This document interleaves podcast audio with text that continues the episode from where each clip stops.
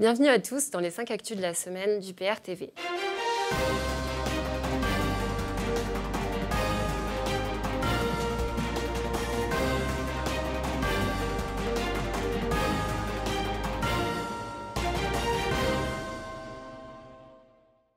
Un pont s'est effondré à Mirepoix-sur-Tarn. Le bilan actuel fait état de deux morts, une adolescente de 15 ans et le chauffeur du camion. L'accident serait principalement dû au non-respect du poids autorisé pour ce pont, qui était de 19 tonnes, alors que le camion en faisait au moins 40. Néanmoins, rappelons qu'un récent rapport faisait état de 7% des ponts qui menacent de s'effondrer en France par manque d'entretien. La France risque de connaître des drames similaires si l'État n'investit pas les 300 millions d'euros nécessaires à la rénovation du réseau routier français. Surtout quand on voit qu'avec le jeu des subventions européennes, la France finance un pont en Croatie pour justement plus de 300 millions d'euros. Les Gilets jaunes ont fêté leur un an le week-end dernier par l'acte 53. Le mouvement a connu ainsi un regain de mobilisation.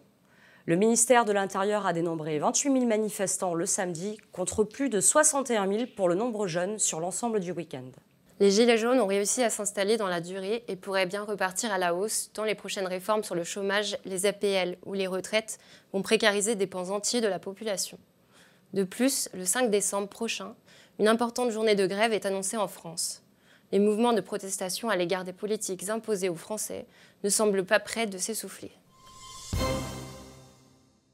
Immolation par le feu d'Anaska. L'étudiant de Lyon, le gouvernement refuse de parler de gestes politiques.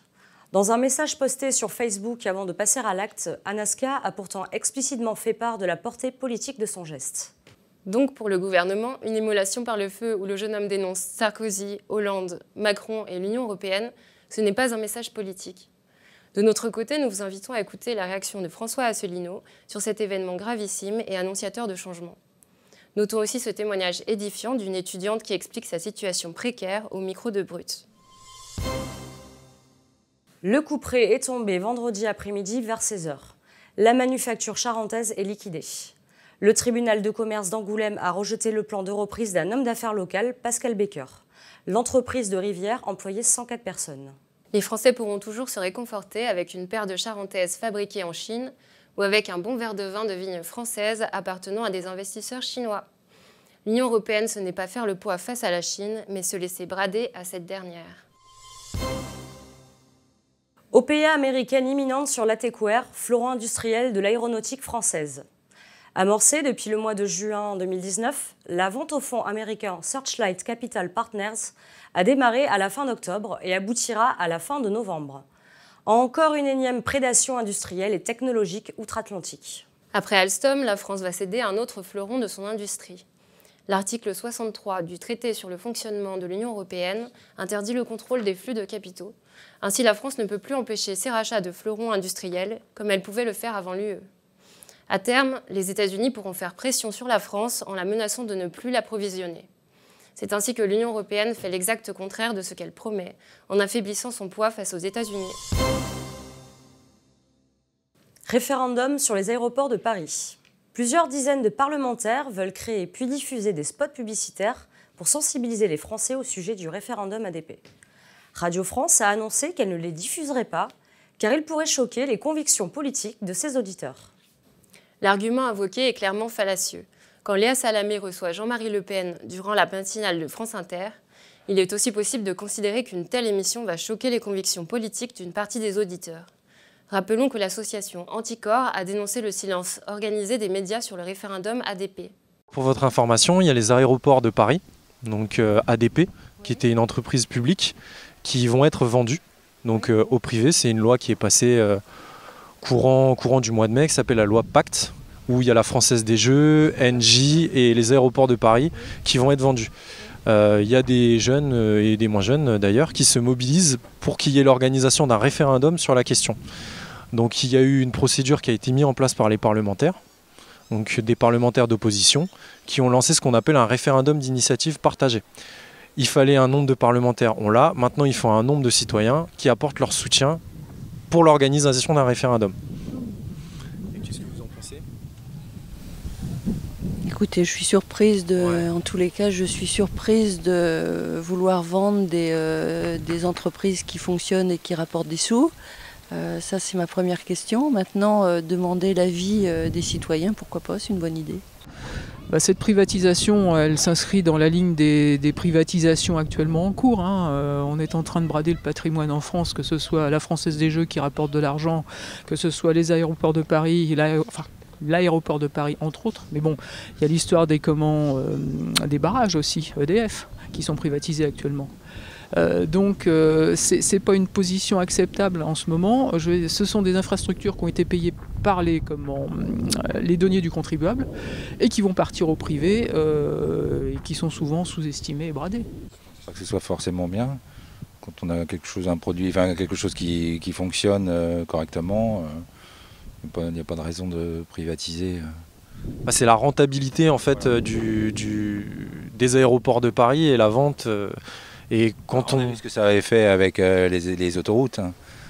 c'est passé exactement la même chose en fait. Et les autoroutiers au jour d'aujourd'hui euh, sont ultra, euh, ultra, voilà, ultra rentables, ultra. donc c'est un manque à gagner quand même pour l'État. Et donc des impôts en plus. Et donc des impôts en plus, oui, c'est clair. Avez-vous entendu parler de la privatisation des aéroports de Paris? Non. C'est vrai? Non, non, non. Et vous, vous, vous en, il y en a trop? C'est vrai euh, Non.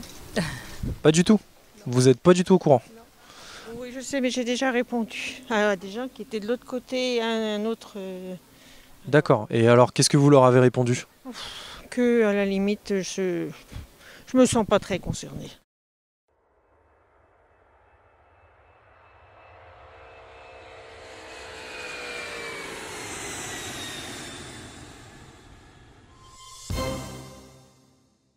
Huile de palme.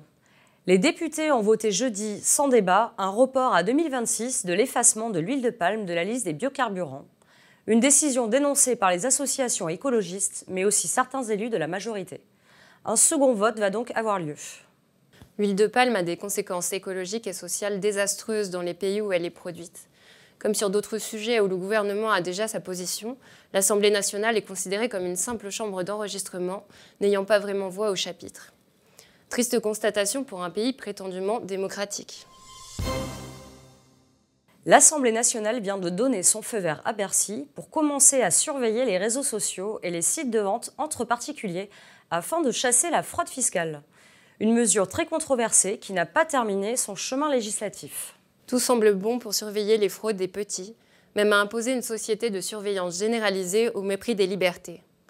Pendant ce temps-là, l'évasion fiscale des grands, qui n'est pas forcément illégal, génère plus de 100 milliards d'euros de pertes que le contribuable doit compenser. Et ici, l'État ne peut pas contrôler les mouvements de capitaux, car l'Union européenne le lui interdit par l'article 63 du TFUE. Nigel Farage renonce à présenter des candidats dans les circonscriptions tenues par les conservateurs. Lors de l'élection générale du 12 décembre, le parti du Brexit se concentrera sur les circonscriptions gagnées en 2017 par les travaillistes. Nigel Farage tient ici une décision responsable en privilégiant la réussite du Brexit. Il fait passer les intérêts de son pays avant ceux de son parti. Ce geste n'a par contre pas provoqué de retour de la part des conservateurs, ni des retraits en faveur du Brexit Party, ni même tout simplement des remerciements. L'Union européenne lance une procédure contre le Royaume-Uni qui n'a pas nommé de commissaire.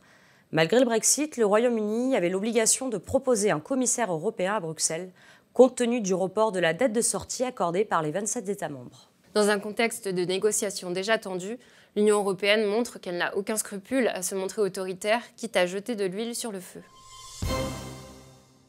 La réponse cinglante de Donald Tusk à Emmanuel Macron. Le président du Conseil, qui est en fin de mandat, remet les pendules à l'heure après les sorties fracassantes d'Emmanuel Macron sur l'Europe souveraine. Polonais, pro-atlantiste et anti-russe, Donald Tusk s'opposera aux timides ouvertures de Macron envers Poutine, une belle illustration du stratagème des chaînes.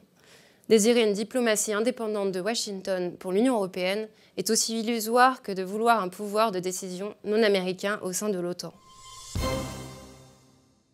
L'Union européenne inflige une amende record à Budapest, l'équivalent de 150 euros par Hongrois.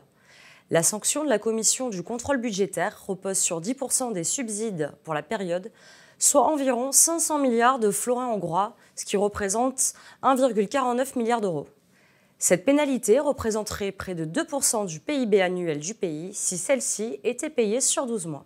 Avis à tous ceux qui croiraient que les directives ou recommandations européennes ne seraient pas obligatoires, ou bien qu'il serait possible de mettre en place un rapport de force sans que le couperet ne tombe. Bolivie. La sénatrice Janine Agnès devient présidente par intérim et Evo Morales dénonce donc un coup d'État.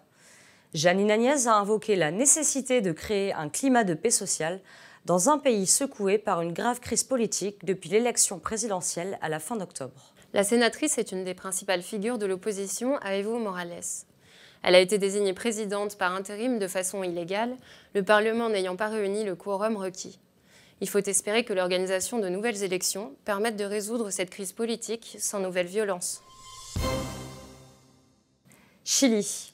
Le Parlement convoque un référendum pour réviser la constitution de Pinochet. Après deux mois de contestation sociale, coalition gouvernementale et partis d'opposition sont parvenus à se mettre d'accord.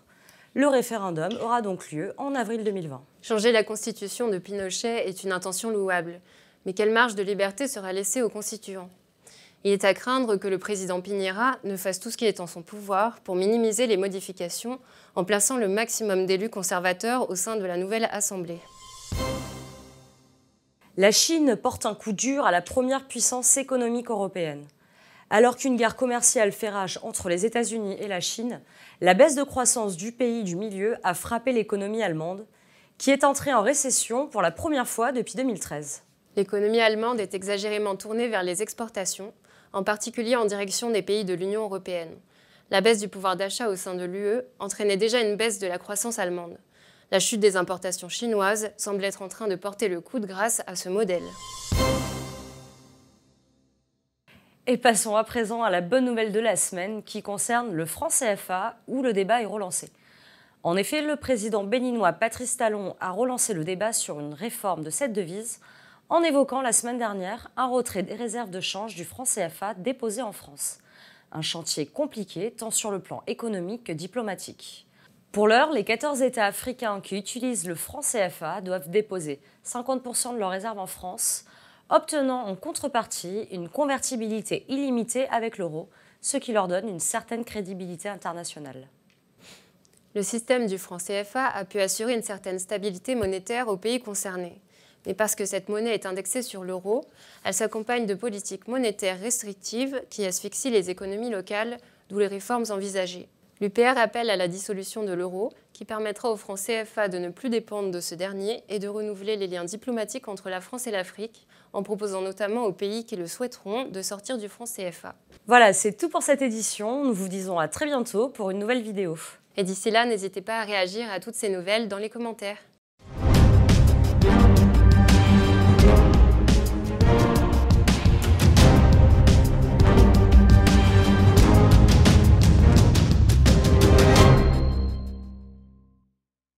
Désolée.